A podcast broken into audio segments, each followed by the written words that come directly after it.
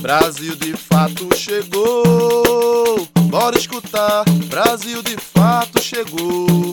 Um programa popular, Brasil de fato chegou. Bora escutar, Brasil de fato chegou. Um programa popular, pra quem é trabalhadora, pra quem é trabalhador, ele traz informação, não é manipulador. Pra quem é trabalhadora, pra quem é trabalhador, ele traz informação, não é manipulador. Olá, você está ouvindo o programa Brasil de Fato Bahia. Eu sou Gabriela Morim e na próxima hora vou trazer para você notícias em uma versão popular da Bahia, do Brasil e do mundo.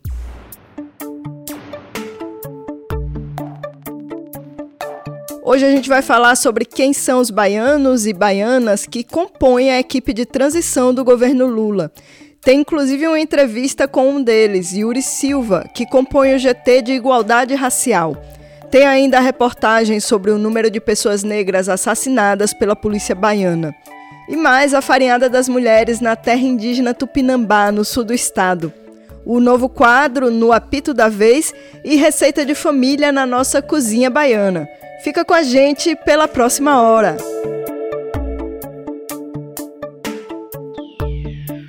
A equipe de transição do governo Lula já iniciou os trabalhos em Brasília. Ela é responsável por apontar diretrizes e ações importantes para os primeiros meses do próximo governo, colhendo informações com o atual governo e trabalhando para construir um orçamento com a cara da próxima gestão. A Bahia tem pelo menos 10 nomes nessa equipe e a repórter Vânia Dias conversou com algumas dessas pessoas para explicar esse trabalho. Um assunto que não sai dos noticiários e que tem ganhado muito destaque nos últimos dias é o governo de transição do presidente eleito Luiz Inácio Lula da Silva.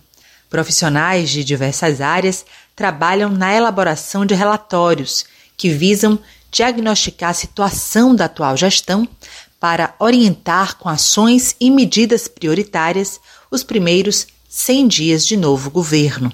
O vice-presidente eleito, Geraldo Alckmin, é o coordenador do gabinete de transição. Na região Nordeste, nos estados onde o novo presidente teve uma votação mais expressiva, vários nomes já estão garantidos em diferentes grupos técnicos de trabalho. Só na última semana, mais de 10 nomes da Bahia já foram anunciados nas equipes: David Bacelar, Ailton Cardoso, Flávio Gonçalves, Otto Alencar, Leone Andrade, Elisângela Araújo, Jonas Paulo, Yuri Silva, Margarete Menezes e Vilma Reis são algumas das personalidades que participam dessa transição representando o Estado. Para Renato Francischini, professor do programa de pós-graduação em Ciência Política da Universidade Federal da Bahia, compreender o que essa transição de governo significa é fundamental para entender a sua importância no contexto atual. Essa equipe de transição, ela tem 50 cargos e ela tem acesso a informações que são fundamentais para o planejamento do próximo governo. Informações sobre contas públicas, informações sobre administração pública, sobre os programas sociais, sobre o orçamento, enfim. Uma série de informações que são cruciais para o governo que vai assumir em 1 de janeiro de 2023.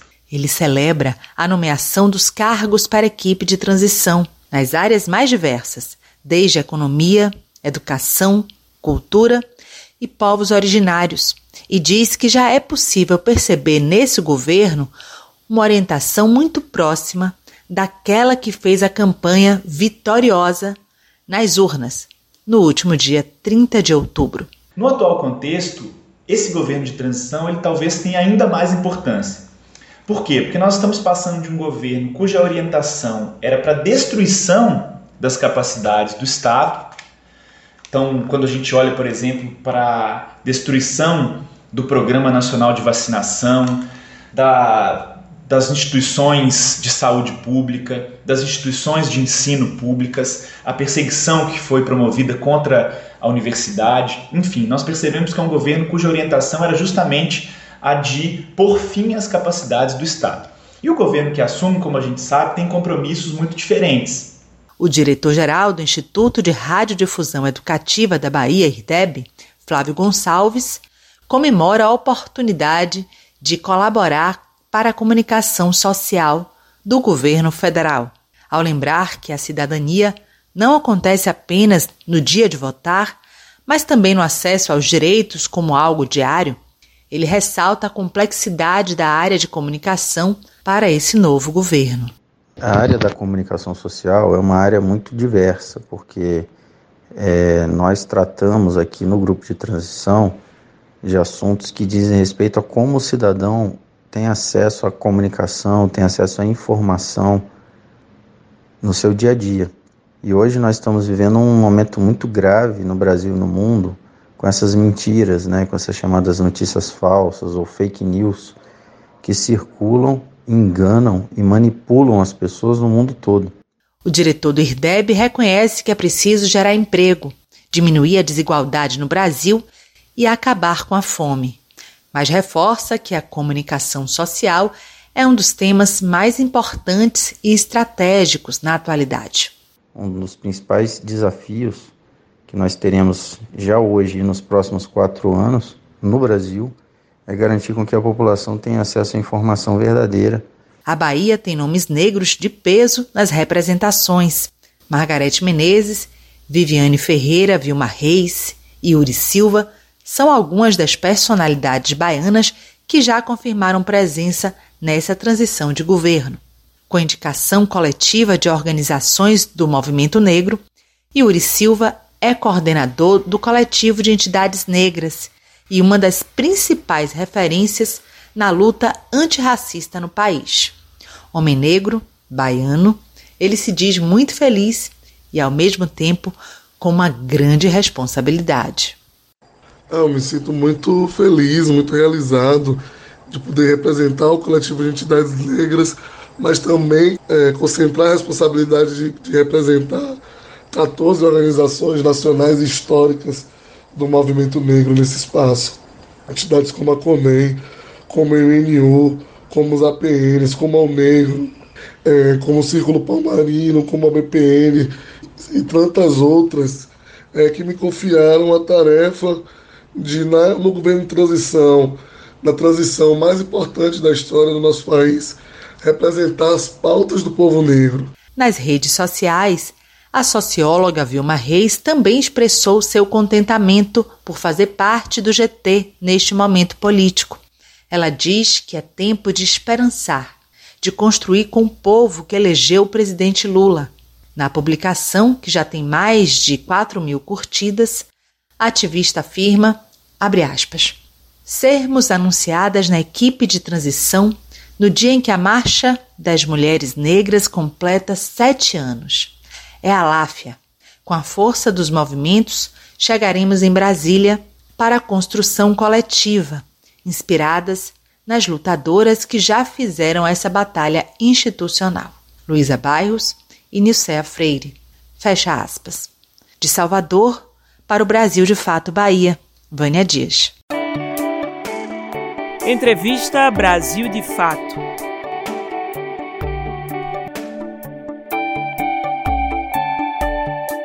Nós ainda estamos no Novembro Negro, mês em que se marca a urgência da implantação de práticas antirracistas no país.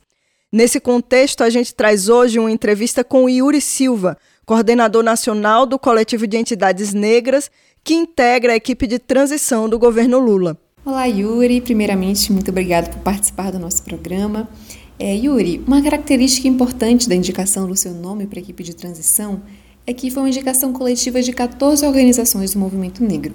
Hoje você é também coordenador do coletivo de entidades negras, que é uma das principais referências na luta antirracista no país. Para você, como homem negro, baiano, qual a importância de ser parte de uma coletividade tão potente? Você podia contar para a gente um pouco mais de seus primeiros passos na militância?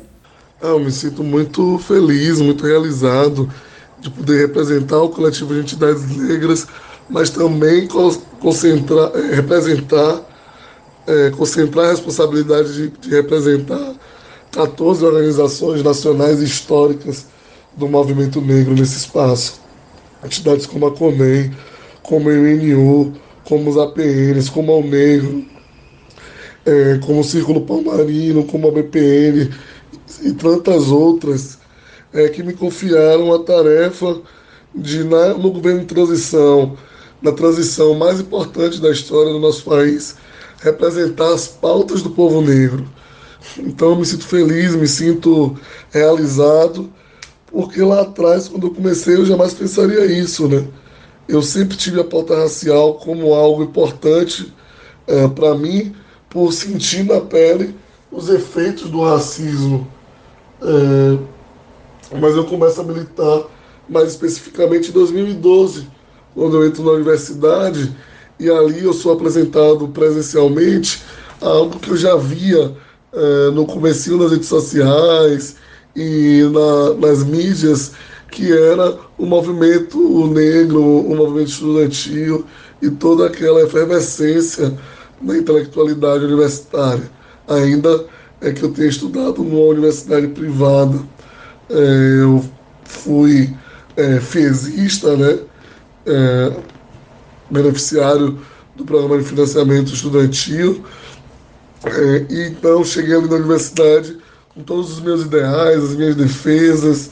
É, foi um lugar também de transição estética, é, o crescimento do camelo, a, a, a, assunção de uma estética afro. E ali eu fui conhecendo gente, conversando com gente. E em 2013 eu conheci o coletivo de entidades negras durante as jornadas de junho de 2013 e decidi militar organicamente na organização.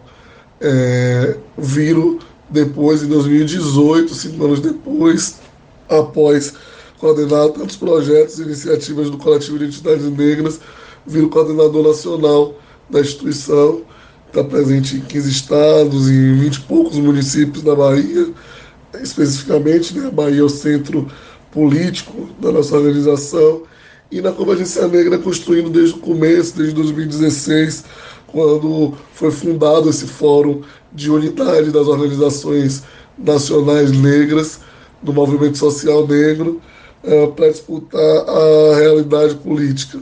E aí agora com esse convite, com essa designação que as entidades componentes da Convergência Negra é, me deram, eu tenho a oportunidade de contribuir com a formulação de políticas públicas para colocar a igualdade racial no centro do debate nacional, no lugar que lhe é devido, que não é de política setorial. Não pode ser setorial uma política que trata de 56% da população negra, mas sim no lugar de uma política central, transversal, intersetorial e que promova direitos, promova ações capazes de mudar a realidade deixada pela chaga social da escravidão que vigorou durante quase 400 anos do nosso país e que uh, depois com a abolição formal, porque a, a, a, abolição prática ela está ainda inacabada, essa abolição formal ela não chega a 200 anos uh, de idade ainda.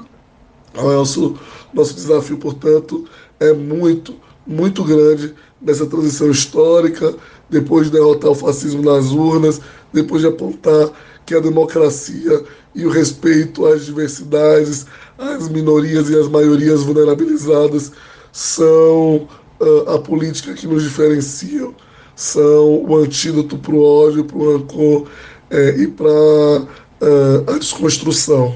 A gente está agora no Novembro Negro, que aqui na Bahia tem um significado ainda mais importante para o nosso povo. Esse é um mês em que muitos veículos colocam a cultura afro-brasileira com mais centralidade nas suas produções, o que infelizmente não acontece durante o resto do ano.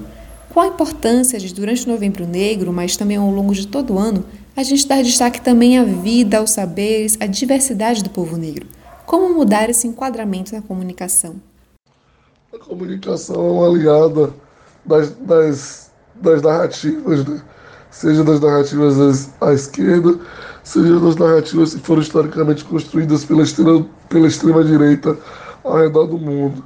Então, é, essa, essa discussão né, que se traz com o 20 de novembro e por causa da qual se intensifica as agendas de palestras e etc., ela precisa ser pensada como uma data de marco de uma disputa que é uma disputa política permanente, uma disputa política que não vai acabar nesse governo nem no próximo, mas uma disputa política que coloque o povo negro na centralidade. E o 20 de novembro garante isso porque é uma data de luta dos movimentos sociais negros. Então é por meio da mobilização social, ou seja, de colocar a gente na rua que o movimento social negro diz qual é o seu tamanho dentro da política e dirá no ano de 2022, agora já no governo de transição, nós vamos fazer o maior 20 de novembro da nossa história, como foi o último. No último nós fizemos o maior 20 de novembro da nossa história, defendendo o fora Bolsonaro, defendendo o Lula presidente.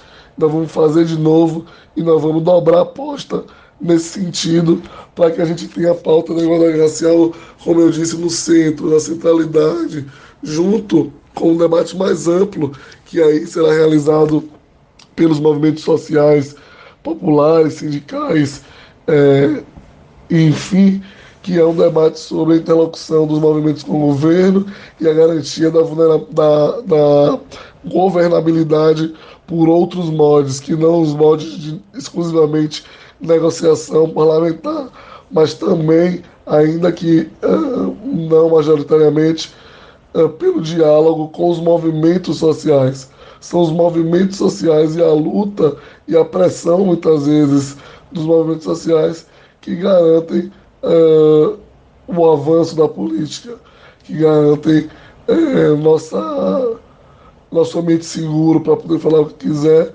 e também a nossa questão em relação ao combate ao racismo. Ele precisa ser prioridade, ele precisa ser central.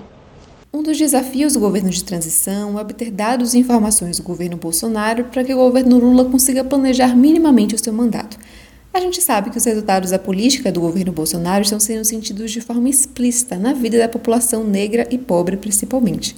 Quais os principais desafios que você avalia que o governo Lula precisará enfrentar para lidar com todo esse retrocesso do último período?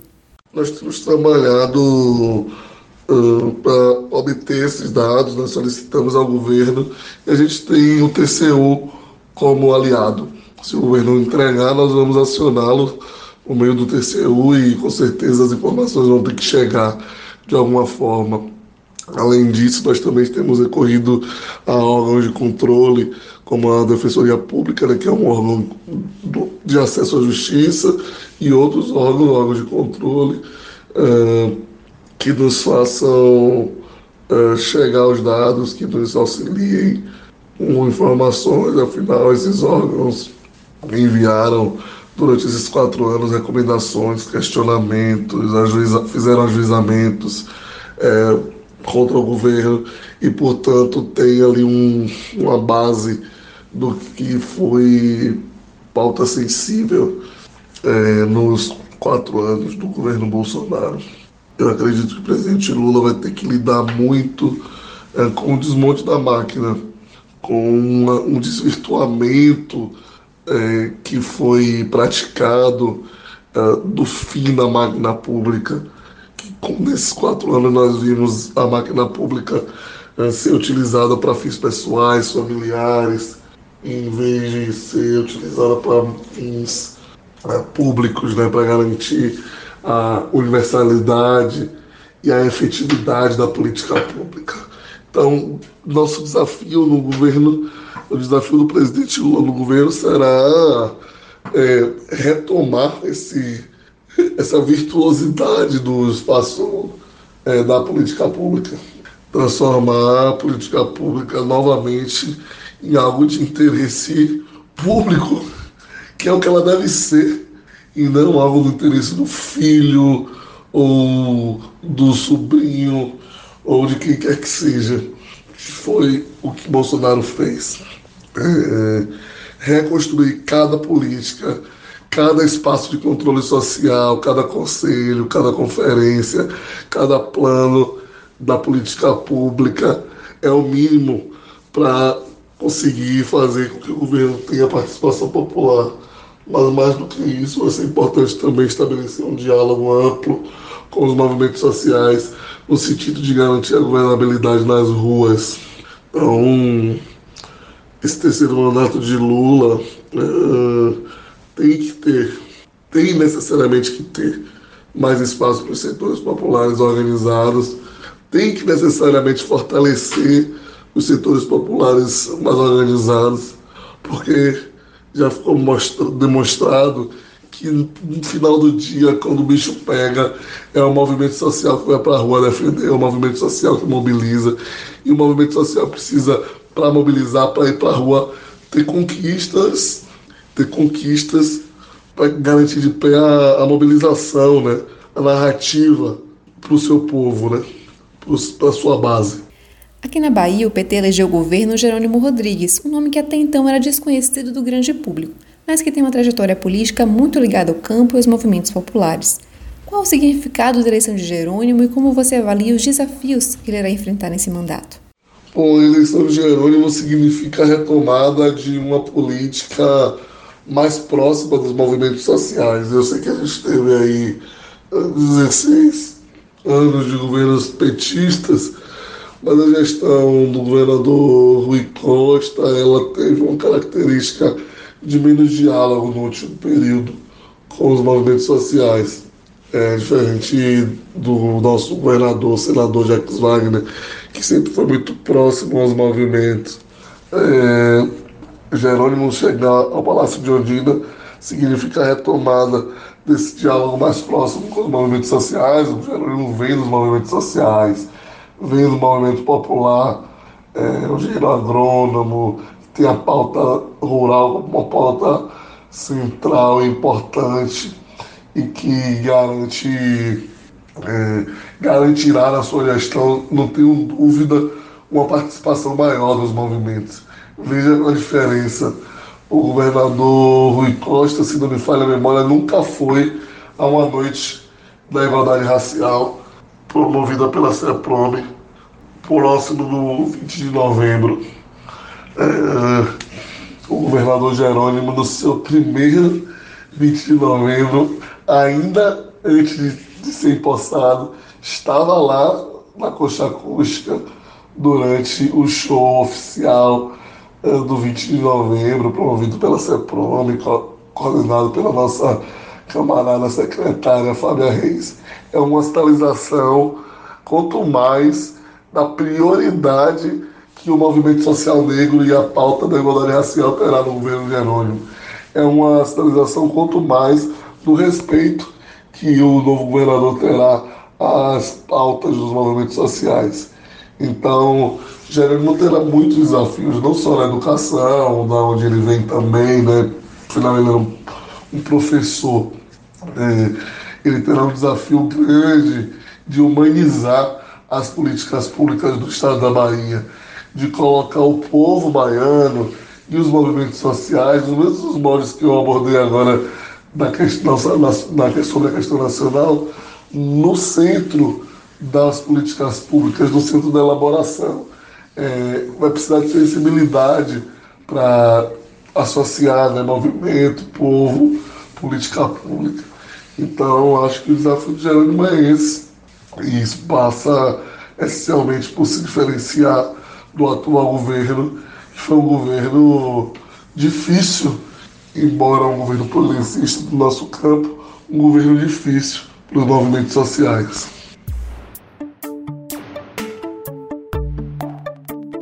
A cada 100 pessoas mortas pela polícia da Bahia, 98 são negras. É o que aponta o relatório da Rede de Observatórios de Segurança. A rede monitora dados de sete estados brasileiros. Dentre esses, a Bahia tem o maior índice de pessoas negras mortas pela PM. O percentual de pessoas negras mortas em 2021 por intervenção de agentes da Polícia Militar da Bahia é de cerca de 98%. De um total de registros em que a raça da vítima é informada, de 616 pessoas, 603 eram negras, ou seja, a soma de pardas e pretas. Esses dados estão no boletim Pele Alvo, a cor que a polícia apaga, O documento foi publicado nesta quinta-feira, dia 17. O cenário na Bahia, que teve o maior percentual entre sete estados, foi monitorado pela rede de observatórios de segurança. Bruno Paz Manso, pesquisador da rede e do Núcleo de Estudos da Violência da Universidade de São Paulo, é um dos responsáveis pelo estudo. Ele ressalta a consolidação da letalidade policial na Bahia, que se tornou um dos estados mais violentos, junto com o Rio de Janeiro. Absoluta maioria, quase a totalidade, são pessoas negras, né? É, que mostra mais uma reprodução desse processo de extermínio, imaginando que você, eliminando o perigo, você produz ordem, que é uma coisa que vem há, há décadas produzindo tragédias no Brasil. E a Bahia, ela entra nessa espiral de forma consistente nos últimos anos.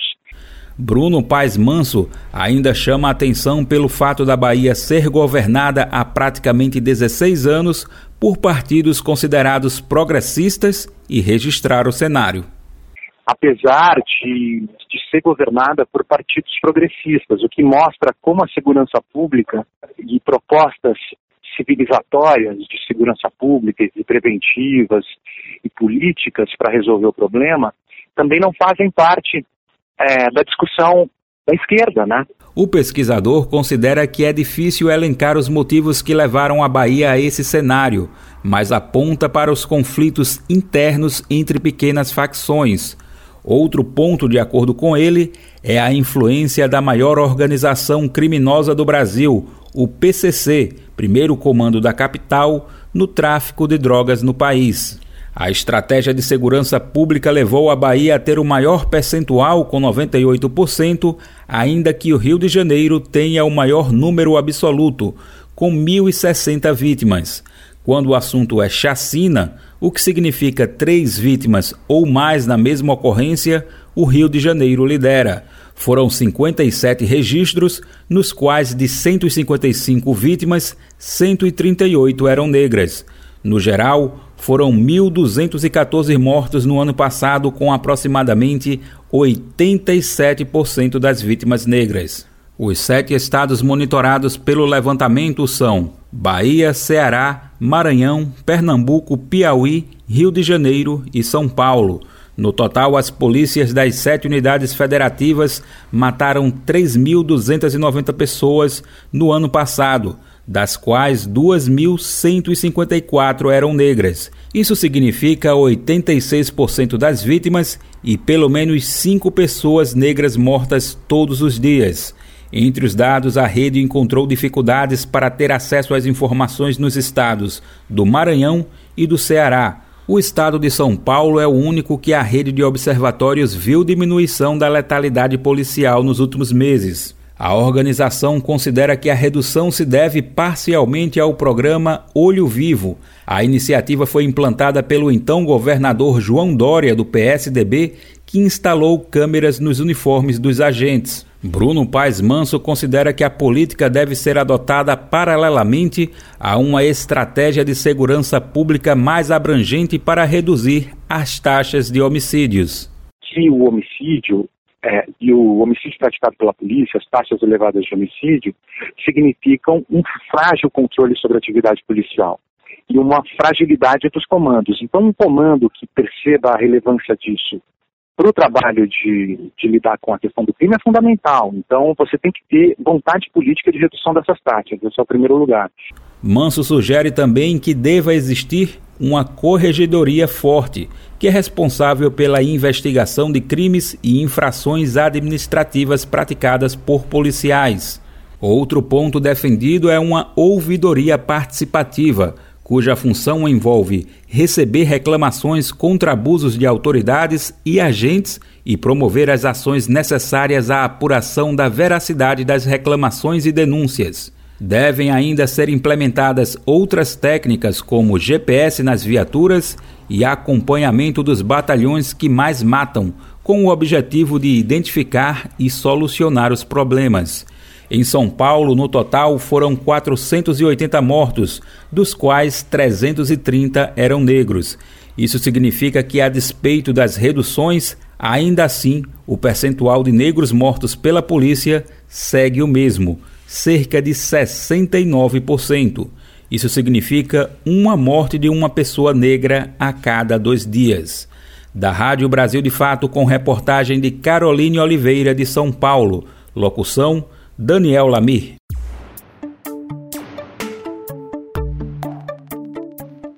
Mais de uma centena de mulheres indígenas se reuniu na semana passada na Farinhada das Mulheres, na Serra do Padeiro, no sul da Bahia. Há 16 anos, o evento fortalece os laços entre diversas comunidades e tradições indígenas em um mutirão para fazer farinha de mandioca. Eu vou fazer uma farinhada, vou convidar a mulherada.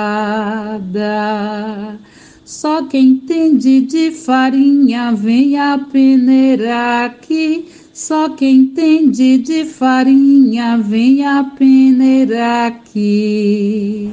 Aipim, mandioca ou macaxeira, cultivada desde sempre pelos povos originários, esse bem precioso que faz parte da culinária brasileira é muito mais do que um alimento.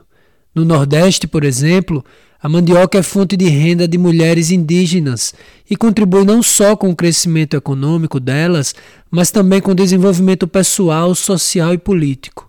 Com o objetivo de empoderar e fortalecer uma rede de mulheres de diferentes povos indígenas e comunidades tradicionais, é realizada anualmente a Farinhada das Mulheres, Neste ano, o evento ocorreu entre os dias 17 e 20 de novembro, na aldeia Serra do Padeiro, no território Tupinambá de Olivença, no sul da Bahia. A data do evento é sempre escolhida conforme o período mais propício do plantio da mandioca. Em meio às chuvas, alegrias e fortes emoções, 150 pessoas se reuniram na 16ª edição da Farinhada. Alda Maria Oliveira, do Conselho Indigenista Missionário, CIMI, na Regional Leste, e também nossa cantora do começo da matéria, apresenta alguns dos povos e organizações presentes no evento. Este ano o evento teve como participantes as mulheres quiriris da região oeste da Bahia, as mulheres pataxó do extremo sul da Bahia, as mulheres pataxó han, também do sul da Bahia, as mulheres tupinambás de Olivença, é, povos de terreiro de Salvador, Universidade de Feira de Santana, a, o CIMI, a Comissão Pastoral da Terra, movimentos quilombolas e também a comunidade local que esteve em grande número desde o primeiro dia. Com 16 anos de atividades, a Farinhada das Mulheres é estruturada a partir de duas linhas de ações: o fortalecimento de uma atividade já existente, que é a produção de farinha, e a capacitação de mulheres tupinambá da Serra do Padeiro, de outras aldeias do povo tupinambá de Olivença e de outras indígenas como as Pataxós Ranranhan e Pataxó do extremo sul da Bahia. Um evento que iniciou com o objetivo de partilhar entre as companheiras indígenas de outras comunidades a experiência das mulheres com a produção de farinha e outros subprodutos da mandioca. Nesta edição da Farinhada, foram executadas oficinas de biojoias desenvolvidas pelas mulheres pataxó do extremo sul da Bahia e de cerâmica ministrada pelas mulheres Quiriri do oeste da Bahia. O evento se encerrou com a tão esperada celebração e com a feira de partilha dos produtos produzidos entre todas as participantes da farinhada. Parte dos produtos será distribuída em algumas comunidades de povos tradicionais e em paróquias de cidades vizinhas como São José da Vitória, Itabuna e Ilhéus, todas localizadas no estado da Bahia. A gente do CIMI vê com muita importância esse evento porque fortalece a luta das mulheres, fortalece a luta pela terra, fortalece a produção de alimentos nessa região tão escassa e ajuda a empoderar as comunidades que vêm participar.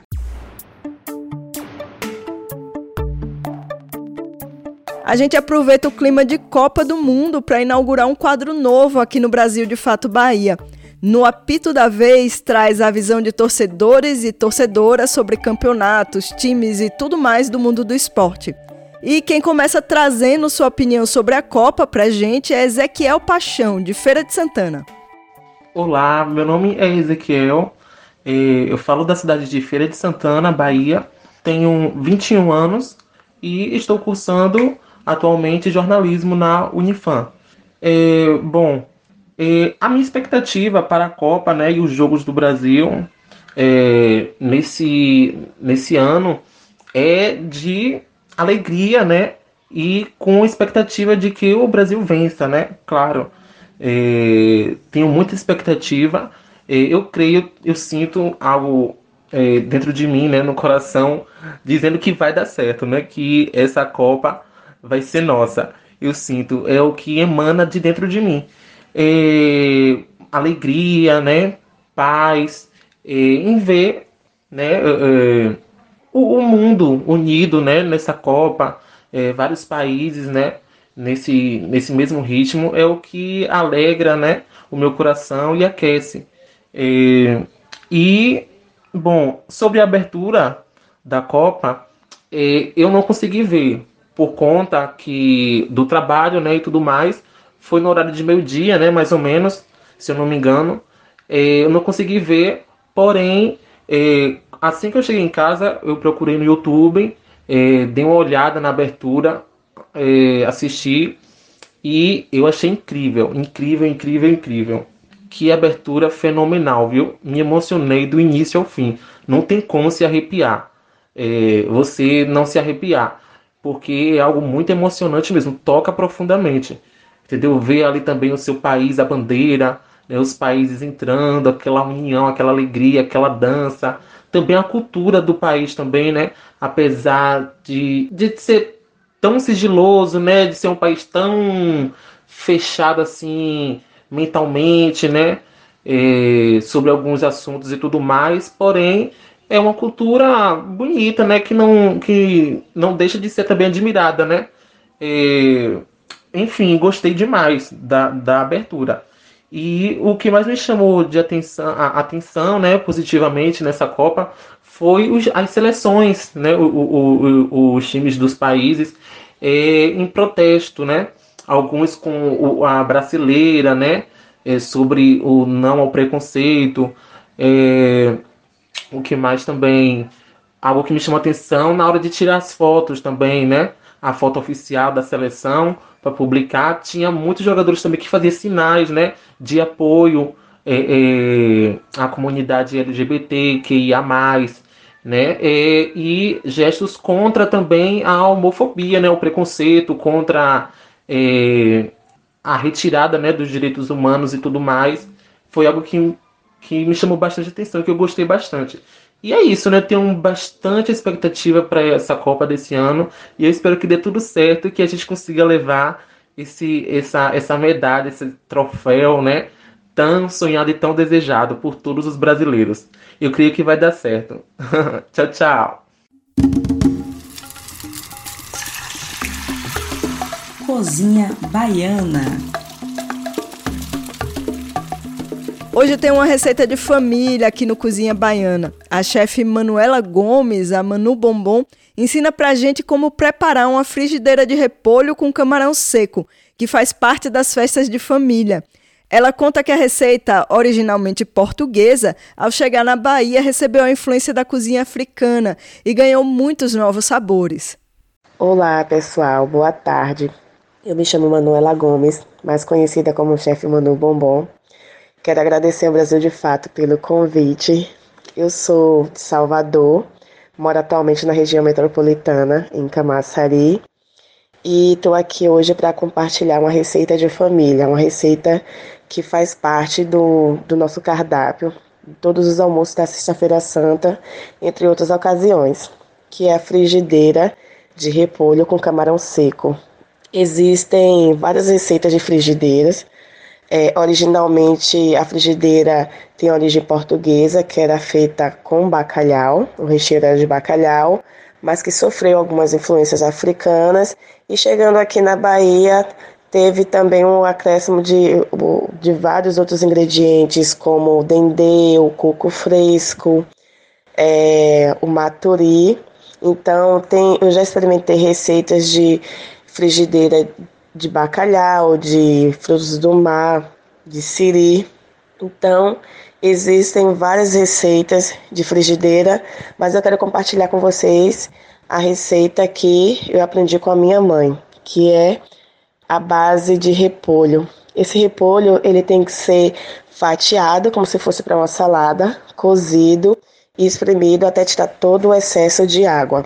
E aí né, é feito um refogado que vai bastante cebola, refogada no dendê, tomates maduros, pimentão, o repolho já espremido, coco fresco ralado, é, coentro. E depois desse refogado feito, ele é reservado e vem a parte dos ovos, que são é, mais ou menos uns oito ovos batidos na batedeira, temperado com sal e pimenta a gosto. Adicionamos um pouco de farinha de trigo para não perder o volume. E colocamos metade desses ovos batidos numa, numa assadeira ou no refratário. Depois colocamos todos o recheio e por último o restante dos ovos batidos e pode decorar da forma que quiser, com tomates em rodelas, pimentões, é, cebola, coentro. A decoração fica a critério de quem está preparando. É uma receita muito saborosa, é uma delícia. Algumas pessoas comem como se fosse um acompanhamento, outras como, como se fosse uma proteína, porque afinal de contas tem ovos, tem camarão. É um prato delicioso, vale a pena experimentar e tentar fazer. Espero que vocês gostem e compartilhem essa receita com outros membros da família e com amigos. Obrigada, beijão. E vamos agora para o nosso giro pelas notícias do Nordeste. A gente começa pela Paraíba, onde apenas 31% dos deputados eleitos são negros.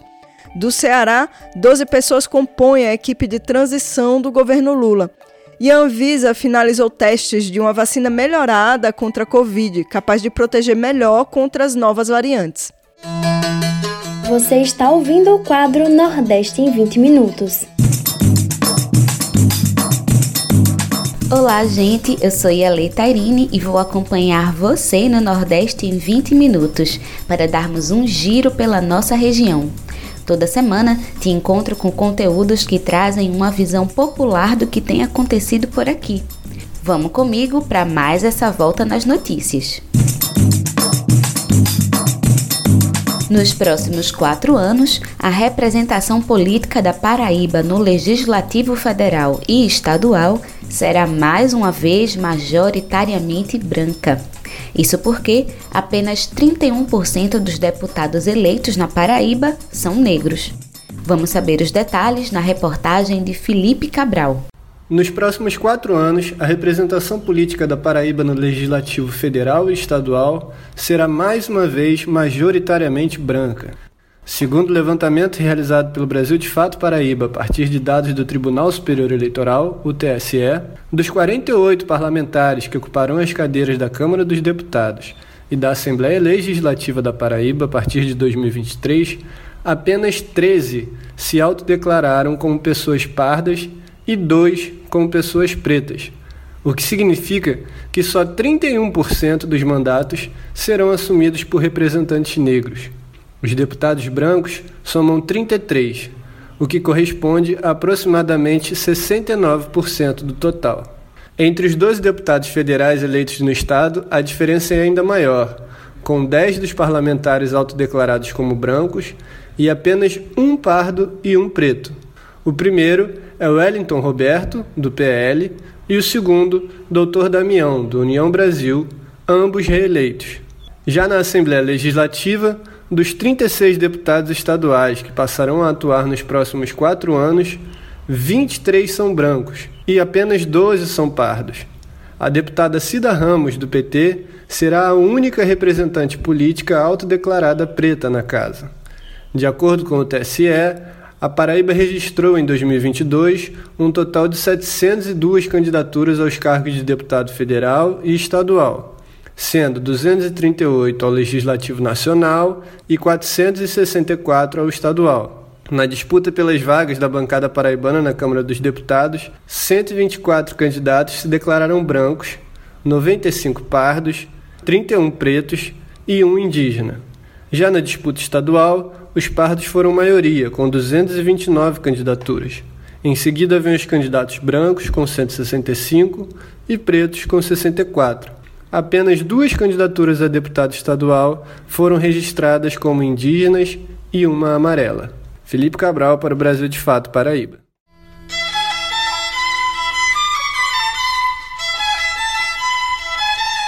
Segundo a Lei 10.609 de 2002, dois dias após a eleição presidencial, uma equipe de transição de governo é formada para informar ao novo chefe do executivo sobre as ações e as contas públicas do atual governo para possibilitar planos de execução das prioridades dos próximos quatro anos. Vários nomes de vários locais são chamados para essa equipe e do Ceará. 12 pessoas foram convocadas para compor as equipes de estudos de políticas públicas e análises do governo Bolsonaro em diferentes áreas.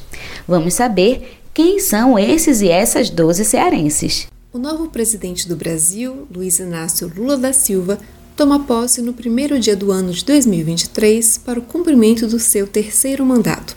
Seguindo a Lei 10.609 de 2002, a transição de governo começou dois dias após o resultado da eleição. Até o fechamento desta matéria, 12 cearenses foram convidados a participar desse processo democrático que vai informar o novo chefe do executivo sobre as ações e as contas públicas do atual governo para possibilitar planos de execução das prioridades dos próximos quatro anos. O grupo, que já passa de 300 indicados, é o maior dentre as transições presidenciais. Entre os cearenses, nomes de peso, como o ex-governador e senador eleito Camilo Santana, do PT, que integra o GT de Desenvolvimento Regional. No mesmo grupo está o coordenador do Movimento dos Atingidos por Barragens, Josivaldo Oliveira. Na última semana, o GT que cuida das propostas voltadas para os povos originários ganhou cinco novos integrantes, atendendo a um pedido da Articulação dos Povos Indígenas do Brasil, a APIB. Entre os escolhidos está o coordenador da Federação dos Povos e Organizações Indígenas do Ceará e vereador de Calcaia pelo PT, Veibe Tapeba. Como liderança indígena, Veibe tem ampla militância em todo o país e é o primeiro advogado indígena do Ceará. Em entrevista ao Brasil de Fato, logo após ter seu nome divulgado, Veibe disse que as sinalizações do governo progressista de Lula é um aceno importante para a comunidade internacional, sobretudo para trazer para a questão das mudanças climáticas, a questão ambiental, mas também a promoção e a defesa dos direitos dos povos originários. Outra cearense indicada foi a professora e jornalista Helena Martins, que já integra o GT de Comunicação em Brasília. Helena é doutora em Comunicação Social, pesquisadora e militante pelo direito à comunicação. Ela aborda a problemática da desinformação e o crescimento das fake news nas plataformas digitais, pauta prioritária para o novo governo, depois da intensa divulgação de notícias falsas sobre o processo eleitoral no Brasil. A frente ampla que elegeu Lula abre espaço para a criação de novos ministérios e o retorno de antigas pastas desmontadas pelo governo Bolsonaro. A equipe que trabalha no GT dos Direitos Humanos, por exemplo, tem um enorme desafio pela frente, como analisa o advogado cearense Marcelo Shoa, outro nome do Estado na equipe de transição de Lula. O jurista afirma que, além de fazer o diagnóstico do que foi o Ministério nos últimos quatro anos, a equipe irá propor um novo projeto específico, levando em conta que os direitos das mulheres, dos povos originários e da igualdade racial devem ter pastas e ministérios recriados, como já sinalizou o presidente Lula. Também integra o GT de Direitos Humanos o cearense Rubens Linhares, ou Rubinho, como é conhecido. Ele é membro do diretório do PT no Ceará e coordenador nacional da setorial para pessoas com deficiência do PT Atua também como assessor parlamentar do deputado estadual cearense Acrísio Sena, também do PT. Veveu Arruda, Jana Fernandes, Arialdo Pinho, Felipe Matias, Wesley Diógenes e Pedro Ivo foram outros dos cearenses indicados para a equipe de transição no governo até o fechamento desta reportagem. De Feira de Santana para o Nordeste em 20 minutos, com reportagem de Amanda Sobreira, Lorena Carneiro.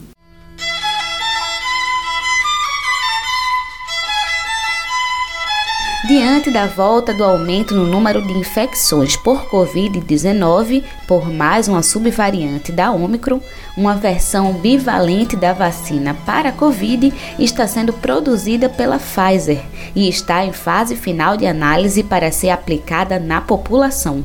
Vamos saber os detalhes na reportagem de Juliana Passos e Caroline Oliveira. Repórter SUS: O que acontece no seu sistema único de saúde? Uma versão bivalente da vacina para a Covid-19, produzida pela Pfizer, está em fase final de análise das áreas técnicas responsáveis. O anúncio foi feito pela Anvisa, a Agência Nacional de Vigilância Sanitária. A empresa norte-americana informou que as novas vacinas são bivalentes e, por isso, conferem maior proteção diante das subvariantes da Omicron. De acordo com a Anvisa, as monovalentes, se tomadas todas as doses recomendadas pelo Ministério da Saúde, também protegem contra a forma grave contra os óbitos. No entanto, as chamadas bivalentes aumentam a eficácia diante das novas variantes do coronavírus. Isso porque elas combinam a vacina atual com o imunizante adaptado ao Omicron, conferindo maior proteção.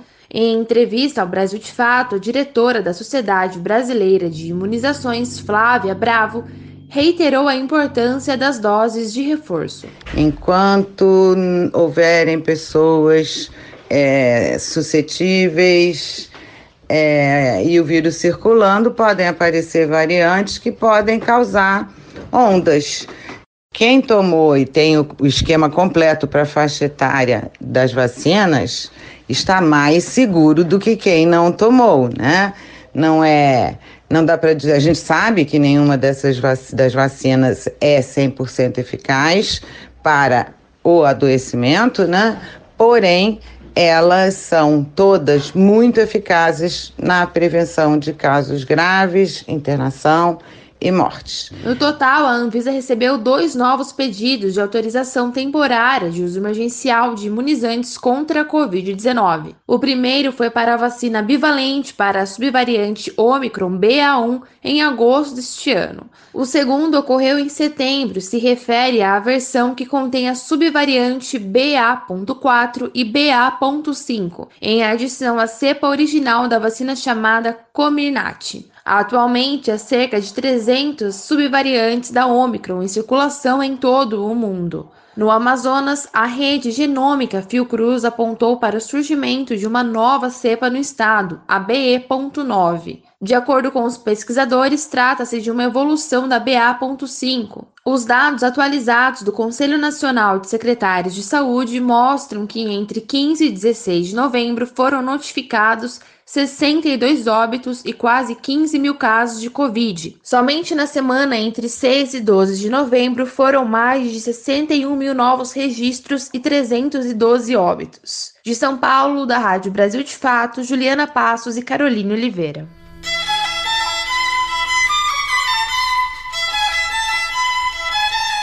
Finalizando o especial Novembro Negro, o Vozes Populares dessa semana vai apresentar o grupo Máscara Negra, uma proposta afrocentrada de arte e educação em Pernambuco. Quem conversa com Júlia Vasconcelos é Jefferson Vitorino. Ele é historiador. Vamos conferir.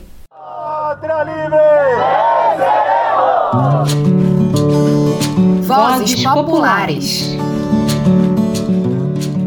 No Recife, uma experiência de aquilombamento tem se comprometido com o resgate e a difusão da cultura e história negra do continente africano e suas diásporas. Estamos falando do Máscara Negra, uma proposta afrocentrada de arte e educação. Vamos conhecer? Esse é mais um episódio do especial de Novembro Negro, em que trazemos coletivos culturais que fazem uma luta antirracista. Eu sou Júlia Vasconcelos e essa é mais uma edição do Vozes Populares.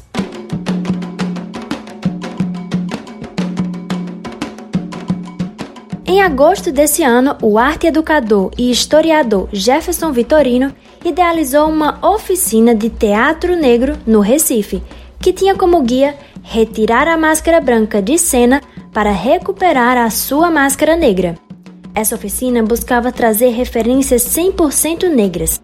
O artista usa o termo historiator para brincar e vincular suas duas vivências com o teatro e a história. Ele nos fala sobre um dos objetivos da oficina. Um dos recursos inegociáveis que a gente teve foi que a oficina fosse só para pessoas negras. E isso foi importantíssimo para a gente, porque uma das coisas que eu coloquei também, enquanto pessoa idealizadora, foi que nenhuma pessoa negra sentisse a cota. E isso aconteceu. Ninguém se sentiu a cota lá. Na oficina, nomes como Solano Trindade e Abdias de Nascimento, que encabeçaram o teatro negro no Brasil, eram apresentados e discutidos. Esse foi o ponto inicial do grupo, que, para além do teatro, também traz as vivências e a história negra através de outras artes. Uma das ações aconteceu na Escola Municipal Edith Braga, com aula e roda de conversa sobre a história do Quilombo dos Palmares para os alunos do EJA, Educação de Jovens e Adultos. Tudo acontece com uma articulação coletiva em que os artistas se disponibilizam gratuitamente para oferecer o conhecimento que possuem. Jefferson fala mais sobre o porquê o grupo existe. John Henry Clark diz, né, um historiador negro, pegue aquilo que você faz de melhor e devolva para o seu povo. E acho que o a, a essência do Máscara Negra também é isso, porque nós, enquanto pessoas negras, não tivemos antes a abordagem do teatro negro, a abordagem da história negra, a, as abordagens de uma educação efetiva e que ela fosse emancipadora. Ela nos coloca mais enquanto pessoas dependentes das instituições e não trazem aquilo que nos emancipa. Porque a gente também está dizendo assim, é, a gente não está esperando nada do Estado. A gente não está, por exemplo, é, fazendo um discurso de tipo, ah, a gente vai esperar pela lei tal, tal, tal, para ter educação afrocentrada. Não é isso. A gente está buscando é, é, sentando para poder é, aprender, para levantar para poder ensinar. E a gente está provocando e possibilitando essas atividades. Porque se você esperar das instituições formais algo que o Máscara Negra é, está pro, é, propondo a, a disseminar, a partilhar e a trocar, não vai ter. Não vai ter, a não seja que seja pelo viés branco das instituições ou pelos modelos que as instituições têm. Isso tudo acontece junto às periferias do Recife, pois, como o historiador Jefferson diz, é necessário o aprendizado do chão além do aprendizado acadêmico e institucional. Por isso, as ações buscam envolver o público em geral, não apenas os que querem produzir arte. Ele cita como exemplo um trabalhador que tira 10 minutinhos do seu dia para observar uma apresentação nas ruas. Tudo isso, no entanto, acontece de maneira independente e sem incentivo público, o que implica em vários obstáculos. Por isso, se você quer colaborar com o grupo e quer saber como chegar junto, acesse o Instagram arroba com S no final. Até a próxima!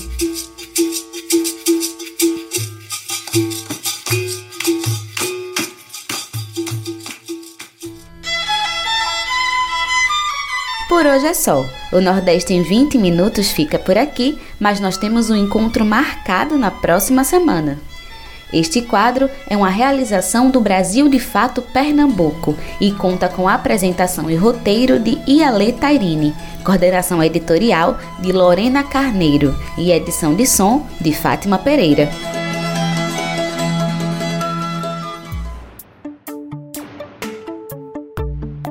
Nosso programa vai chegando ao fim. Se você quiser entrar em contato conosco, enviar suas sugestões, manda uma mensagem para o WhatsApp 75998439485.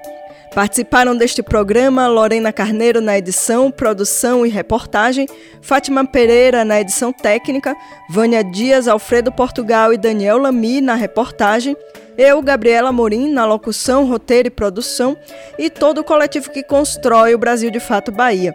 Nós ficamos por aqui, boa semana e até o próximo programa.